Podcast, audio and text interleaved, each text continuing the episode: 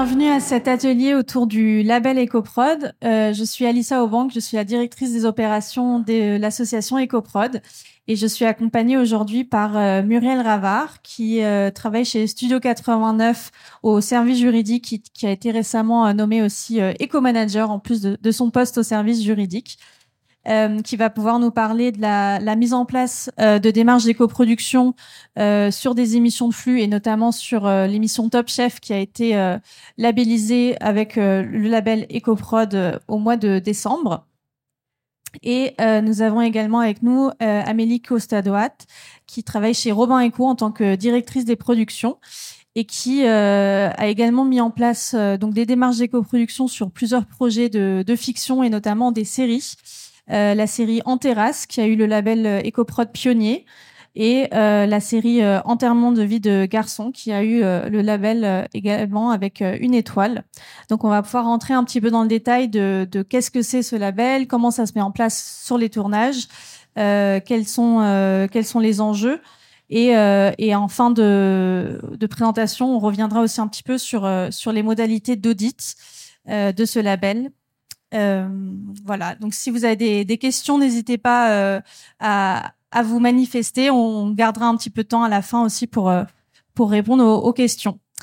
Euh, avant de rentrer donc dans la discussion, je voulais juste vous représenter un petit peu le, le label. Euh, donc, le label est porté par l'association EcoProd qui a été fondée en 2009 avec comme mission de faire avancer la transition écologique du secteur audiovisuel. EcoProd rassemble aujourd'hui euh, plus de 350 euh, sociétés euh, adhérentes à l'association qui travaillent donc ensemble à mettre en place des, des, mesures d'éco-production. et nos membres nous ont fait part il y a environ deux ans d'un besoin d'avoir un référentiel d'éco-critères communs. C'est-à-dire qu'on commençait à avoir sur euh, sur les tournages euh, de plus en plus d'actions d'éco-responsabilité qui étaient mis en place, de plus en plus de projets d'œuvres qui se prétendaient ou qui se, se, se présentaient comme des œuvres produites de manière éco-responsable mais euh, ça, ça, recouvrait des réalités très différentes. Euh, donc on a eu vraiment ce besoin d'avoir une liste de critères. Qu'est-ce que ça veut dire être une production éco-responsable, voir euh, avoir cette, cette, liste commune? Donc c'est ce qu'on a créé avec le référentiel d'éco-critères du, du label qui sont donc 80 critères de l'écriture en passant par la déco, le costume, euh, jusqu'à la post-production, euh, sur les actions phares à mettre en place pour euh, se, pouvoir être considéré comme une production euh, éco-responsable. Euh, on a voulu faire ça de manière euh, didactique. donc les 80 critères du, label permettent à chaque fois d'obtenir des points et à la fin de calculer un score d'éco-production on a voulu faire ça euh, de telle manière parce qu'on s'est dit voilà d'une part c'est didactique et en plus ça répondait euh, c'est en, miroir au, au, bilan carbone. En 2023, le CNC a rendu obligatoire euh, le fait de déposer un bilan carbone prévisionnel et définitif euh, pour toutes les œuvres qui ont qui demandent des, des aides euh, au CNC. Euh, c'est des choses aussi qui sont en train de se mettre en place au niveau des diffuseurs, au niveau des plateformes. Le bilan carbone est vraiment en train de rentrer dans nos dans nos pratiques. Euh, et on avait envie d'avoir un peu cette, euh, cette autre chiffre en face du bilan carbone, qui était un chiffre positif, c'est-à-dire que votre bilan carbone, plus il est haut, plus il est négatif et plus il faut le réduire. Alors que votre score d'éco-production, plus il est haut, bah, plus vous êtes vertueux. Voilà, donc c'est vraiment deux outils qui se, qui se répondent. Euh, un troisième besoin sur la, la, création de, du label, c'est qu'on avait besoin que ce soit quelque chose qui soit euh, sérieux et qui puisse vraiment certifier que l'œuvre euh, qui se prétend éco-responsable a vraiment mis en place des actions. Donc on a on a fait appel à un tiers euh, indépendant qui s'appelle Afnor Certification, qui est le leader de la certification en France, qui vient auditer les productions, c'est-à-dire qu'ils viennent vraiment vérifier sur le terrain ou sur document selon les projets euh, si les actions ont vraiment été mises en place pour éviter qu'on soit dans un dans un greenwashing et que tout le monde puisse se présenter éco-responsable sans prendre de vraies mesures. Donc c'est un outil qui euh, permet de réduire collectivement l'impact environnemental de notre secteur. Euh, et la euh, preuve que ça fonctionne, c'est que nous avons eu aux, assises de l'éco-production qui ont lieu en, décembre 2023 des grandes annonces de groupes comme Canal+, TF1 ou des sociétés de production comme Media One, qui ont présenté leur stratégie d'éco-production, dans lesquelles le label EcoProd tient une place vraiment importante, avec notamment Canal+, qui a présenté euh, le fait qu'ils euh, souhaitaient suivre le label EcoProd et les recommandations du label sur l'intégralité de leur production interne et essayer de labelliser un maximum de projets. Euh, et donc, on pourra aussi parler un peu plus tard de, comment vous, vous avez intégré le, label et, puis le, bilan carbone aussi dans vous, vos stratégies d'entreprise à votre niveau. Alors, euh, donc le label a été lancé euh, donc l'année dernière et nous avons déjà un certain nombre de, de projets qui ont été euh, qui ont été labellisés. Euh, donc vous les voyez euh, affichés ici. Ici, on, on voit les, les, projets qui ont eu le, le label EcoProd avec différents scores. Donc vous voyez ici les deux petites étoiles. Donc on a un projet qui est la pub Adem, le dévendeur, qui a eu le label avec trois étoiles. Et puis ici, vous voyez donc Top Chef, qui est la première émission de, de flux euh, labellisé avec euh, avec EcoProd avec euh, deux étoiles. Et puis ici, donc le projet dont on va aussi parler avec avec Amélie, qui est la série Enterrement de vie de garçon, qui est une série produite pour pour Canal+. Et puis vous avez ici également euh, les émissions qui ont donc euh, reçu le label euh, EcoFraud Pionnier, qui sont en fait des productions qui nous ont accompagnés dans la mise en place du label, qui nous ont fait des retours sur l'implémentation des critères sur le tournage pour que pour que le label soit quelque chose qui soit accessible et tout en étant ambitieux vous retrouvez toutes les toutes les productions labellisées sur le sur le site d'EcoProd et c'est également ici que vous allez retrouver euh, tous les critères du, du label et euh, les modalités d'audit que je vais vous redétailler euh, en fin de présentation. Euh, eh bien, euh, après cette petite introduction, rentrons dans le dans le vif du sujet. le label, pourquoi, comment, euh, qu'est-ce que ça change sur les tournages euh, Donc, je, me tourne vers vous. Euh, peut-être qu'on peut commencer avec toi, Muriel. Est-ce que tu peux peut-être présenter un petit peu en quelques mots la position de, Studio 89 sur ce sujet de l'éco-production? Quels étaient vos objectifs, vos ambitions, et pourquoi avoir choisi de, de labelliser Top Chef comme première émission? Alors, ça, ça s'installe d'abord euh, en premier lieu dans une démarche RSE globale du groupe M6, puisqu'on est filiale à 100% du groupe M6. Donc, euh, c'est venu d'une discussion avec le groupe M6 qui souhaite impliquer toutes ses filiales euh, dans cette démarche éco-responsable, que ce soit sur 89, ses productions, tous ses services, l'info, d'autres, la structure, enfin absolument tout le monde, SND pour la fiction qui est euh, déjà concerné par le calcul du bilan carbone parce que euh, le CNC effectivement euh, leur impose d'avoir un bilan prévisionnel et définitif. Nous, dans le flux, c'était un peu particulier parce qu'on n'a pas cette obligation du bilan carbone. Elle, ne s'applique pas à nous, programme de flux. Donc, on a commencé par faire des formations. On a formé toutes les équipes sur 89 à la fresque du climat d'abord au Carbon Clap ensuite, d'autres formations. Et puis, on s'est dit, fort de ça, qu'est-ce que nous, on peut faire pour, euh, dans cette démarche, en tout cas, éco-responsable. Donc, on a, dans un premier temps, on s'est dit, on va calculer tous nos bilans carbone. Ce qu'on a fait l'année dernière, on a calculé une trentaine de bilans carbone. Et puis, on s'est dit, on va aller plus loin et on va éco-produire, on va essayer d'éco-produire. Qu'est-ce qu'on peut éco-produire Quel format? Quelle émission? Qu'est-ce qui s'y prête? Et assez rapidement, on a pensé à Top Chef parce que Top Chef, c'est euh, une émission qui porte ses valeurs au final depuis 15 ans. Ça fait 15 ans, c'est notre 15e saison de Top Chef. La première saison, on avait déjà fait une épreuve sur l'anti-gaspi. Tous les ans, dans Top Chef, on a des épreuves comme ça. On a euh, une population qui est quand même assez... Euh, euh, qui, qui, qui, vraiment à l'idée, qui sont nos chefs, qui sont nos membres du jury, qui sont des, des chefs multi-étoilés, qui travaillent aussi, eux, dans leur propre restaurant sur ces sujets-là de plus en plus, avec des offres végétariennes, avec des produits bio, avec des circuits courts. Donc on s'est dit pourquoi pas Top Chef? Donc on a commencé, on, est parti sur euh, au mois de mai en se disant on va éco-produire Top Chef. Et puis on a fait la formation euh, euh, Carbon Clap qui euh, nous a dit mais voilà il y a un label qui va bientôt sortir. On s'est dit ah mais super. Et du coup, ben, on va se challenger et on va éco-produire. On va essayer de voir si on serait éligible au label. Donc, on a pris le référentiel, la grille du référentiel. On l'a descendu avec la directrice de production, avec la directrice de programme. On s'est dit, voilà, quel score on a. On a obtenu 78%. On s'est dit, ben oui, en fait, on est éligible, on va le tenter. Et on est parti dans l'aventure euh, du label. Voilà comment c'est parti. Super, merci. Euh, Amélie, du coup, même euh, même question. Euh, comment comment s'inscrit l'éco-production dans dans la stratégie de, de Robin Eco et pourquoi avoir choisi ces, ces deux projets pour le pour le label EcoProd? Nous, de notre côté, ça fait à peu près 3-4 ans qu'on réfléchit à, à l'éco-production. c'est plus une volonté, on va dire, de ma part dans un premier temps et qui est soutenue par ma direction.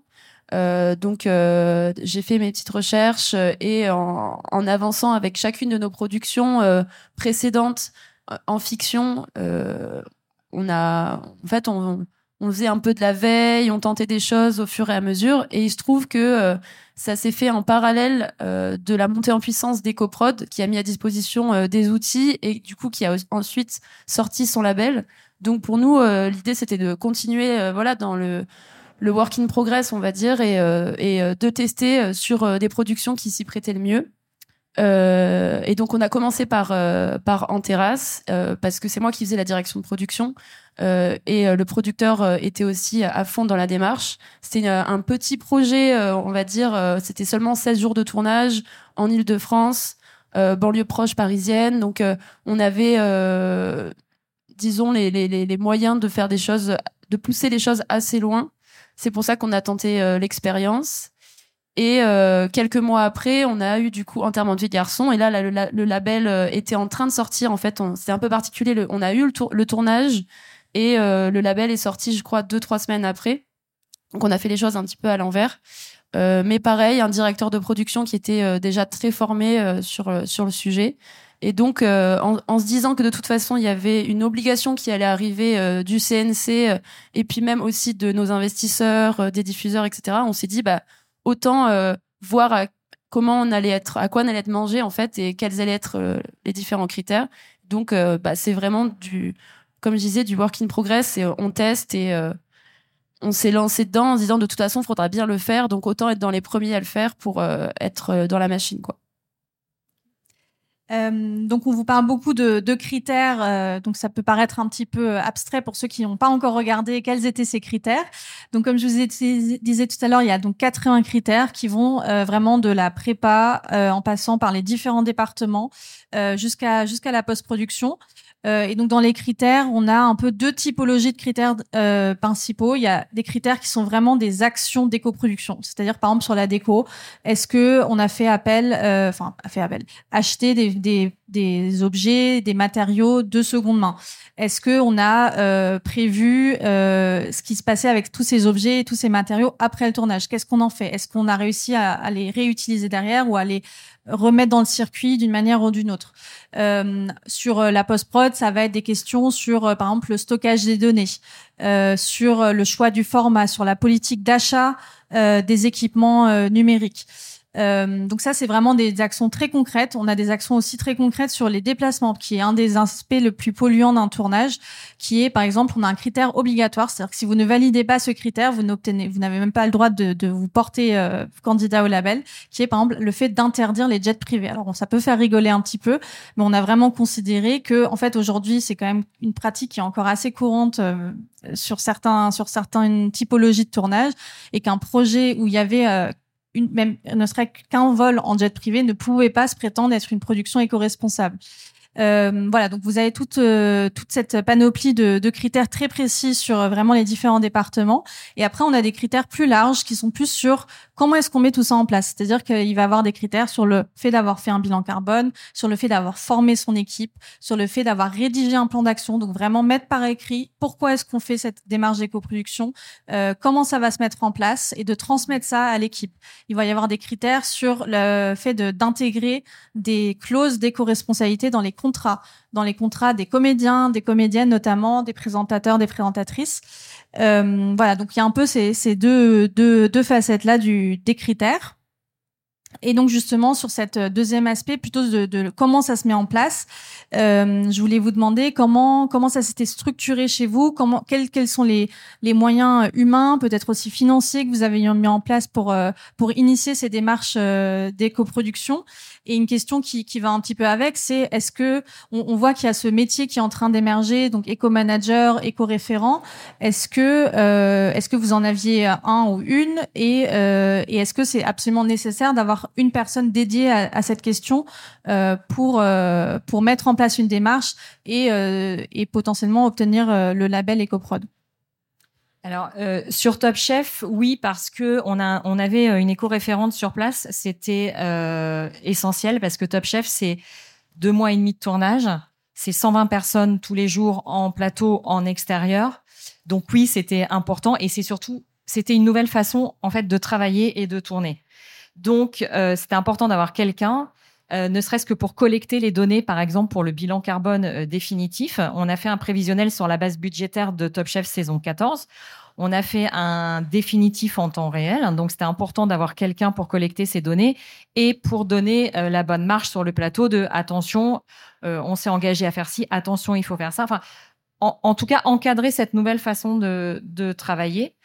Euh, c'est aussi travailler avec beaucoup avec les équipes. On en a parlé lors des. Ça, a été souvent euh, euh, cité lors des, des, assises de l'éco-production euh, en décembre dernier. Travailler avec la, la partie éditoriale parce qu'en fait c'est très important.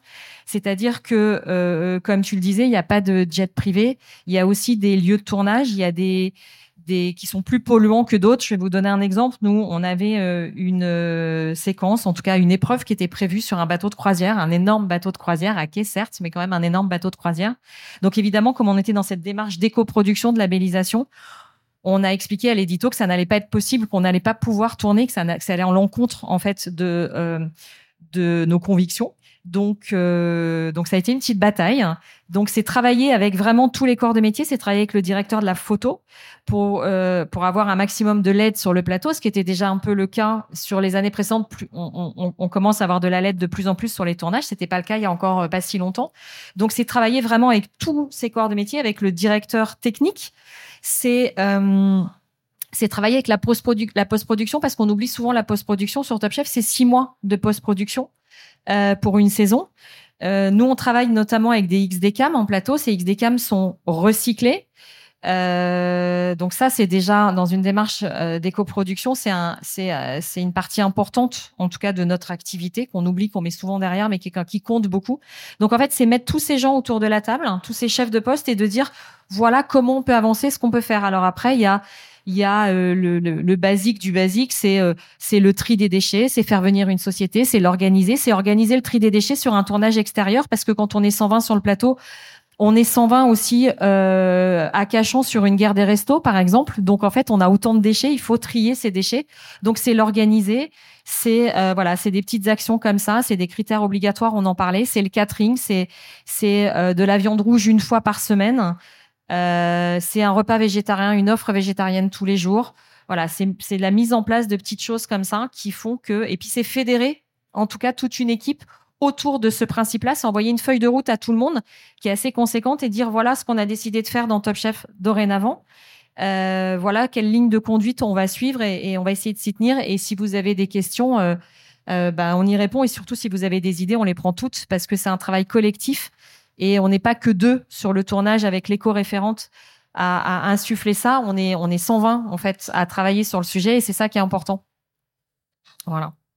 Oui, l'importance de, de, de c'est pas une personne qui va savoir comment faire de l'éco-production euh, dans tous les corps de métier. C'est vraiment quelque chose qui se fait en, en, en collectif. Ah ben c'est du collectif et c'est que du collectif et sans ça, euh, sans ça, on n'y arrive pas. Et, et en tout cas, on le tient pas sur deux mois et demi et six mois de post-production derrière, parce que oui, on peut le tenir sur un sur un one shot, on peut le tenir sur une journée, on peut le tenir sur deux mois et demi à 120 personnes. Sans le collectif, on le tient pas. Merci. Euh, du coup, Amélie, donc la même question. Comment est-ce que vous avez un peu structuré cette démarche? Euh, Qui était en charge de cette question-là? Comment vous as impliqué aussi euh, tes équipes dans, dans, cette, dans cette démarche? Euh, sur en terrasse, en fait, on dès le recrutement des équipes, c'était un critère en fait. de, dès qu'on a recruté les chefs de poste, on leur a parlé d'éco-production.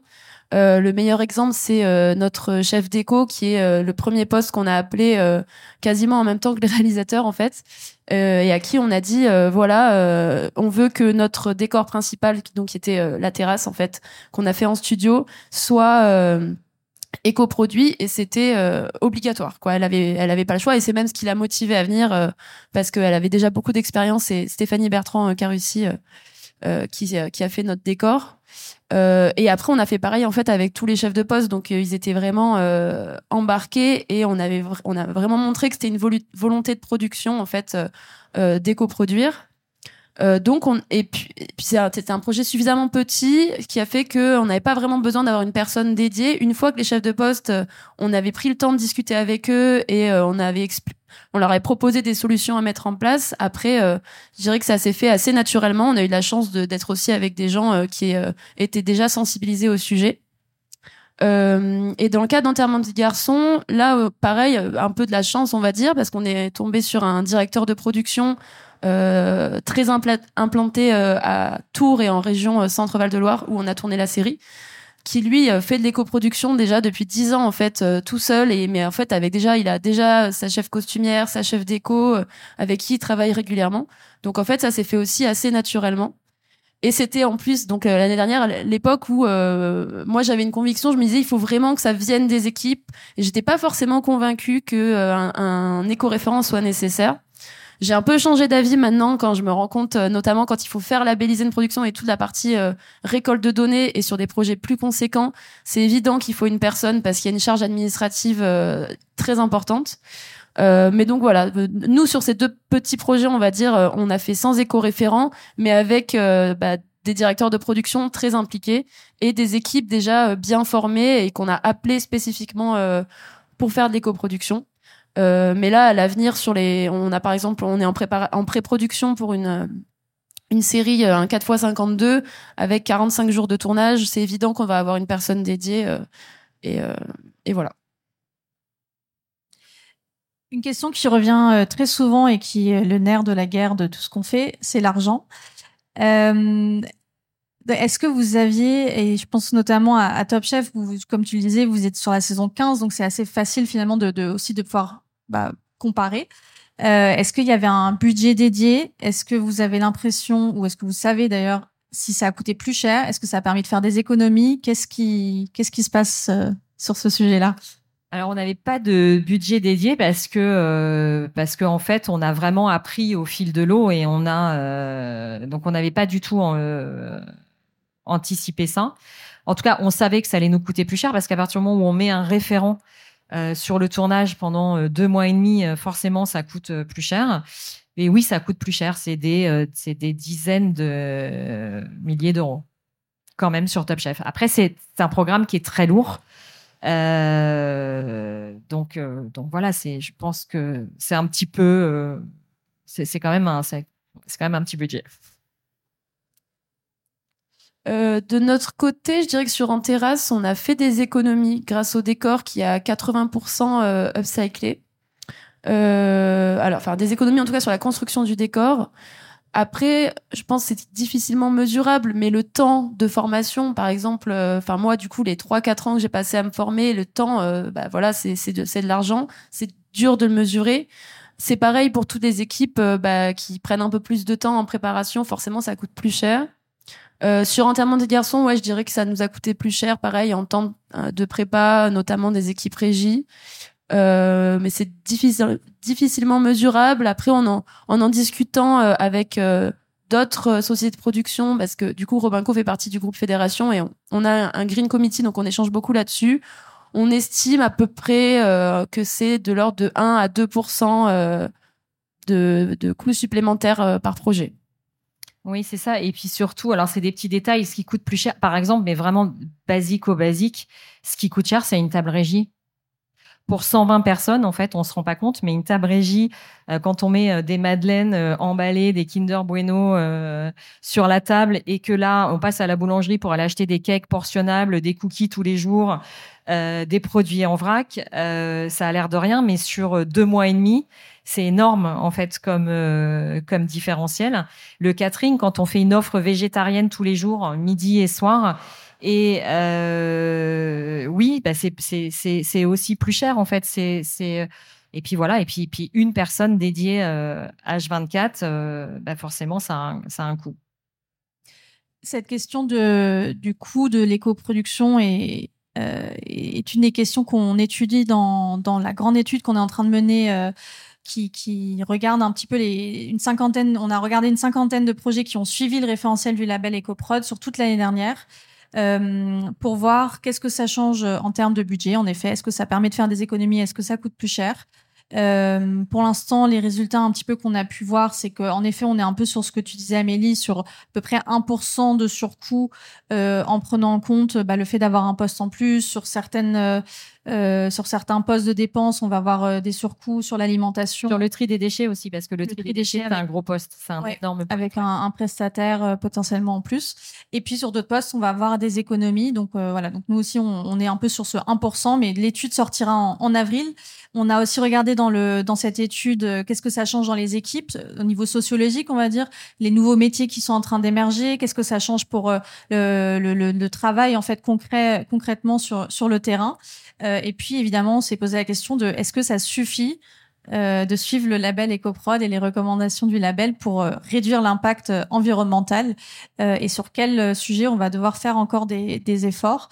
donc cette étude, elle sort, elle sort en avril. On fera une journée dédiée pour présenter tous les résultats. N'hésitez pas à vous abonner à la newsletter d'EcoProd pour pour être tenu au courant.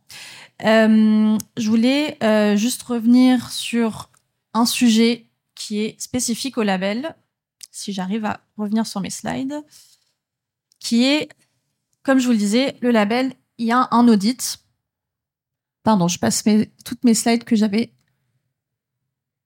dont on n'a pas besoin. Voilà. Euh, donc un label, euh, le label EcoProd est donc audité par AFNOR Certification, ce qui veut dire qu'il faut passer un processus d'audit. Euh, il y a différentes euh, formes de labellisation. On a deux formes de labellisation.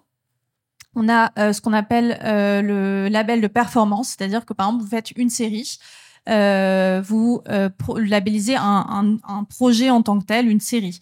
Donc euh, l'audit va se faire en fin de tournage. Vous allez dire voilà voilà ce qu'on a mis en place, voilà les preuves de ce qu'on a mis en place.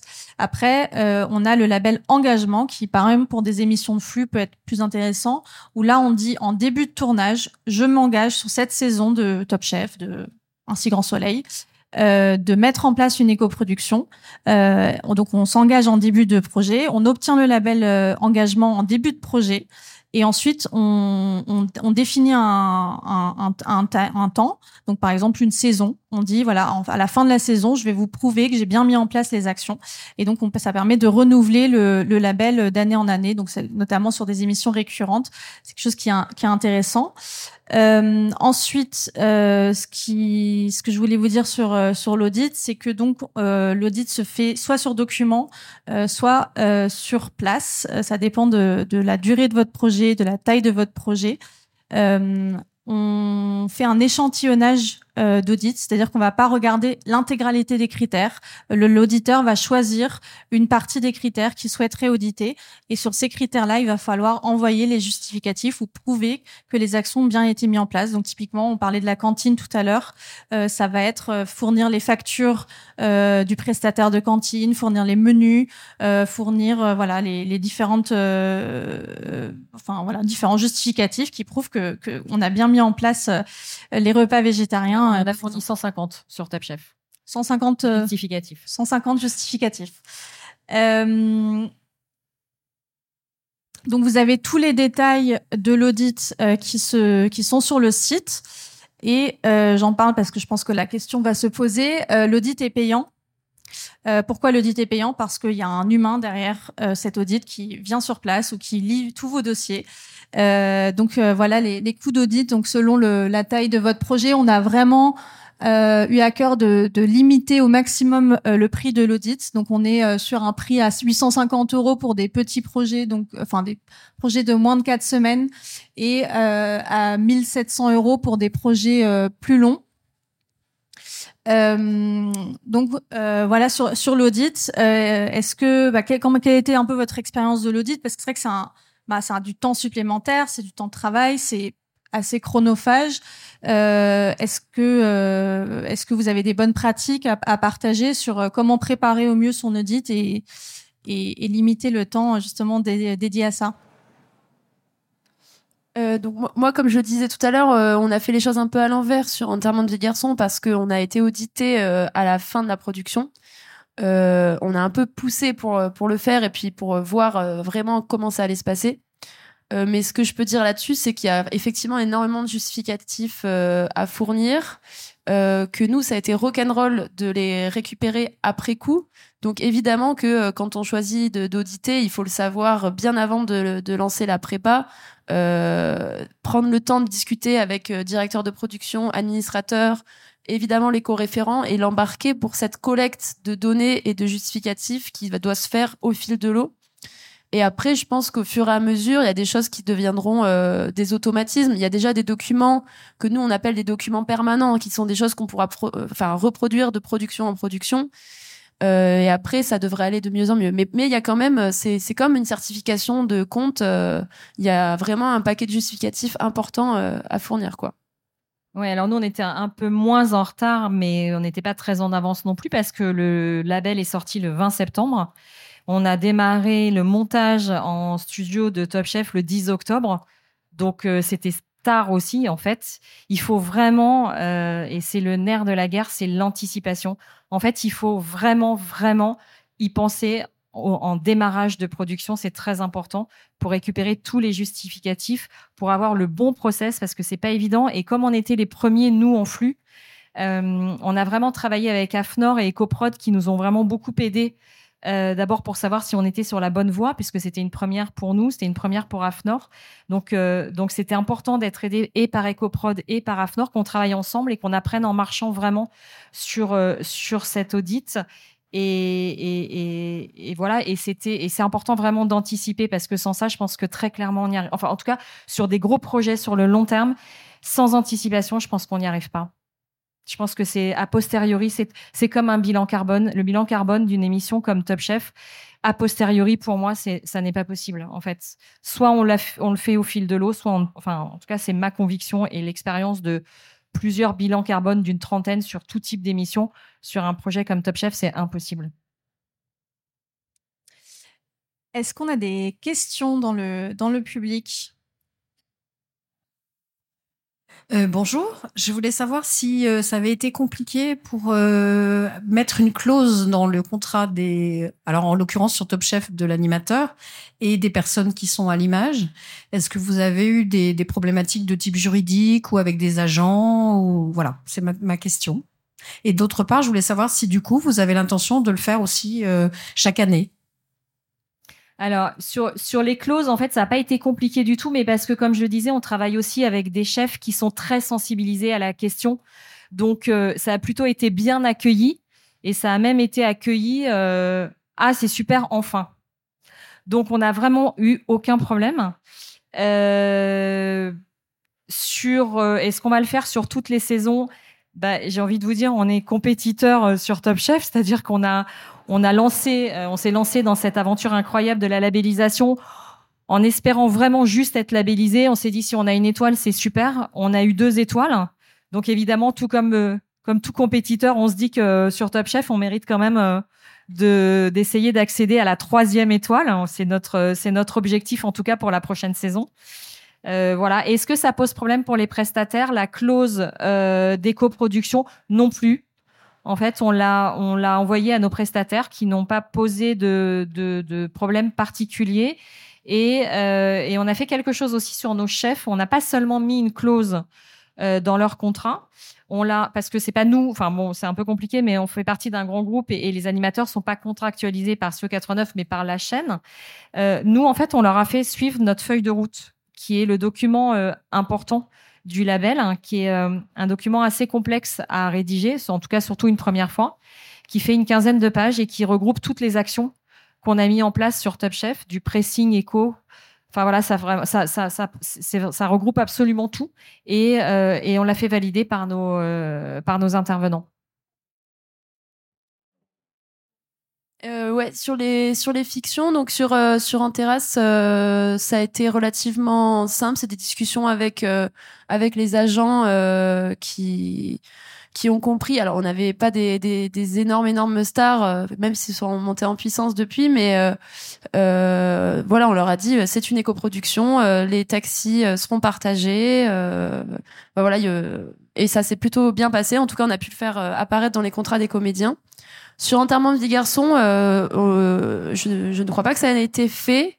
Pour le coup, les agents étaient un peu plus réfractaires à ce type de, de, de choses, de, de, de, de, de préciser qu'il euh, y aurait un minibus qui viendrait récupérer nos cinq comédiens principaux euh, tous les jours.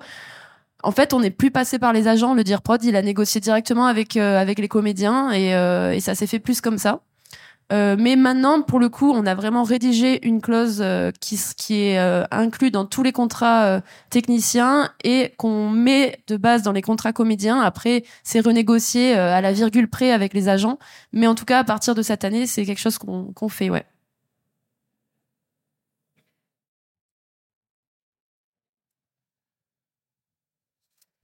bonjour.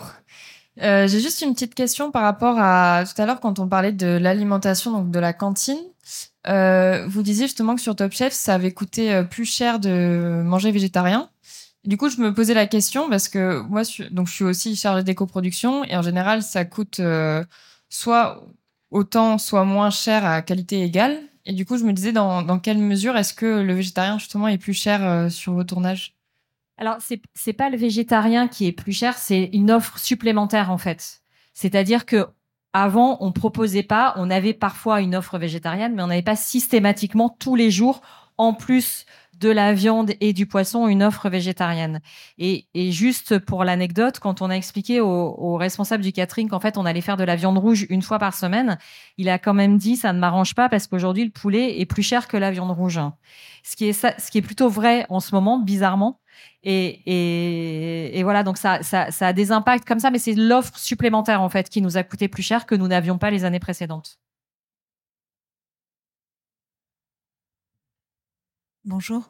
Je voudrais juste savoir pour être euh, référent euh, éco éco-référent, comment ça se passe et euh, voilà le process. Du coup, c'est peut-être moi qui, qui...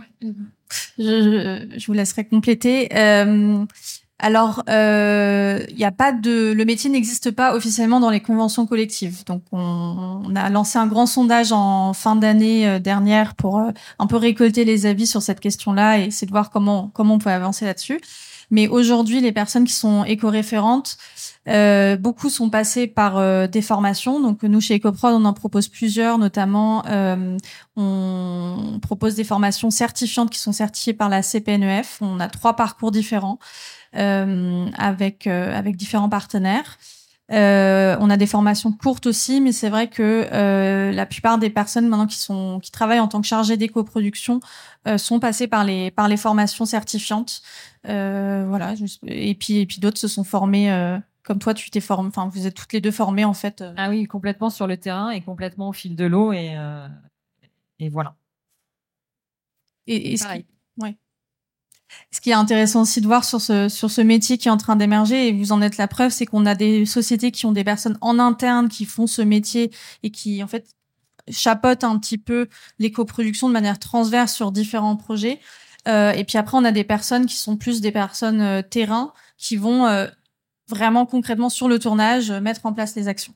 Ouais, c'est quand même un peu, même si on se forme au fil de l'eau, c'est quand même important d'avoir euh, je pense en tout cas c'est vraiment un profil production parce qu'il faut vraiment avoir un profil terrain pour pouvoir euh, d'abord mettre en place tout ce qu'on doit mettre en place, ce qui est, quand même assez euh, colossal en fait sur un tournage.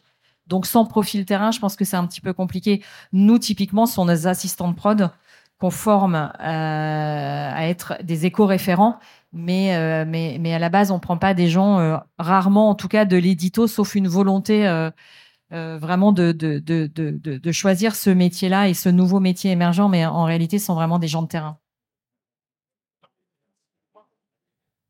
Est-ce qu'on a d'autres questions? Bonjour. Euh, moi, je voulais savoir si il était possible de labelliser ou en tout cas d'éco-produire un JT sur la longueur, deux éditions par jour, 365 jours par an.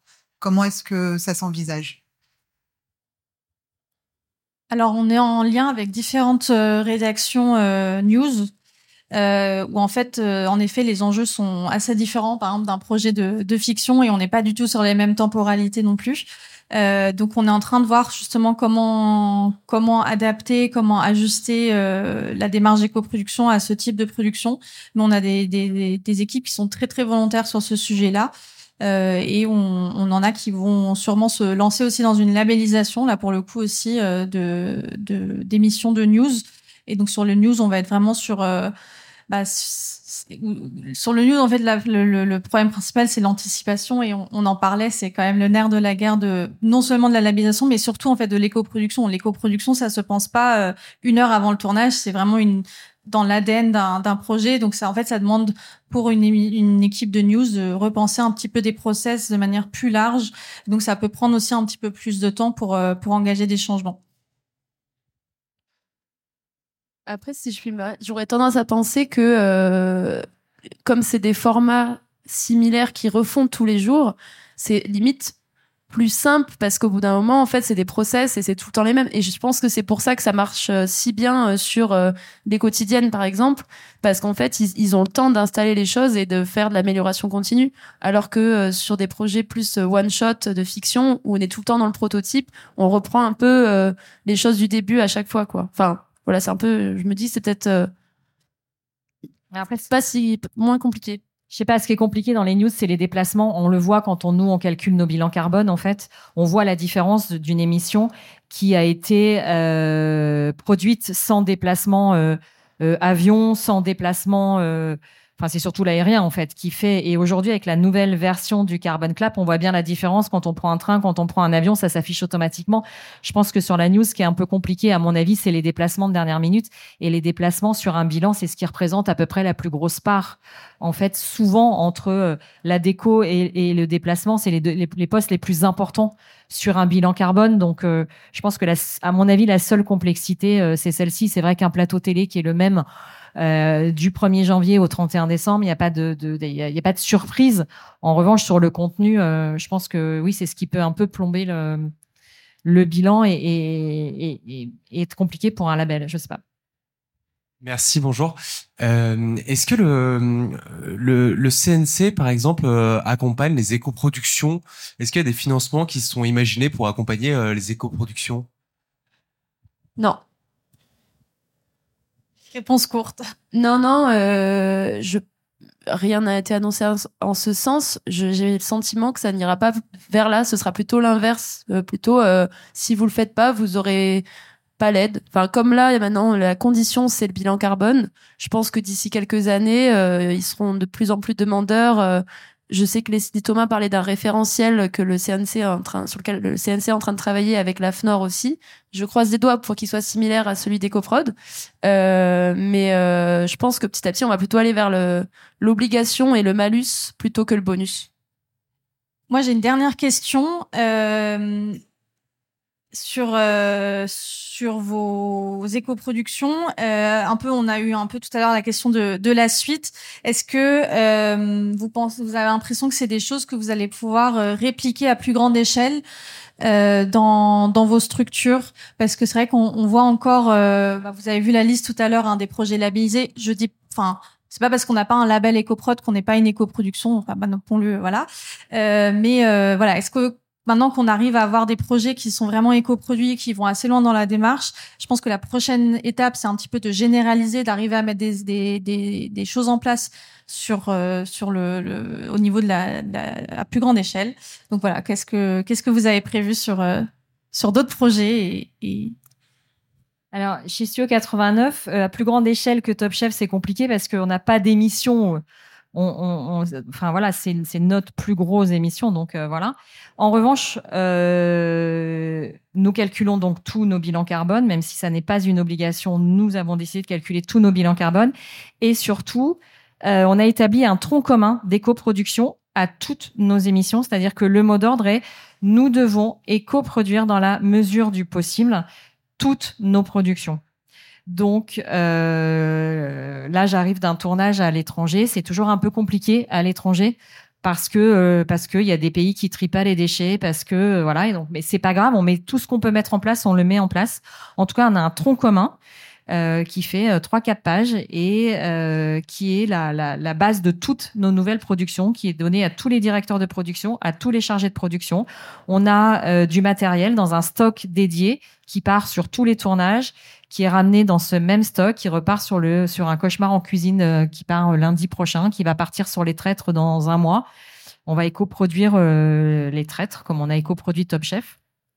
Donc voilà, on éco-produit absolument toutes nos productions. C'est c'est le mot d'ordre 2024. Euh, euh, du côté de Robanco, euh, on va essayer de faire la même chose sur l'ensemble des productions. en tout cas, bah, le bilan carbone, c'est obligatoire. Du côté du label, on a déjà prévu de labelliser, de, on espère les obtenir, mais normalement, ça devrait aller deux, deux séries cette année et une série de documentaires également. Et en fait, comme je le disais tout à l'heure, on fait partie du groupe Fédération qui a maintenant des obligations de ses investisseurs. Et donc, on a une roadmap euh, de nombre de, de productions à labelliser euh, à partir bah, de cette année. Donc, en fait, enfin, 1% euh, l'année dernière, 5% cette année, 10% l'année prochaine. 20% est augmenté de 10%. Après, euh, à l'horizon 2026, on se reposera la question de qu'est-ce que ça veut dire euh, labelliser une production. D'ici là, peut-être que ça se fera naturellement partout. Mais euh, mais voilà, on est vraiment dans cette démarche là et euh, nous Robin Co, on sert euh, de un peu de pionnier, on va essayer d'emporter le groupe euh, Fédé dans cette démarche. Bah, félicitations pour pour vos démarches ambitieuses et pour ces, ces projets pionniers. Euh, si vous avez des questions sur euh, Carbon Club, sur le label, sur EcoProd, euh, on a un stand qui est juste à côté de l'espace de convivialité. Euh, vous pourrez notamment retrouver mon collègue Jérémy qui est juste là et qui a toutes les réponses euh, sur le label. et puis il est midi 33, donc on va rendre l'antenne comme on dit. Et, et vous souhaitez un, très bon salon. Merci beaucoup. Merci.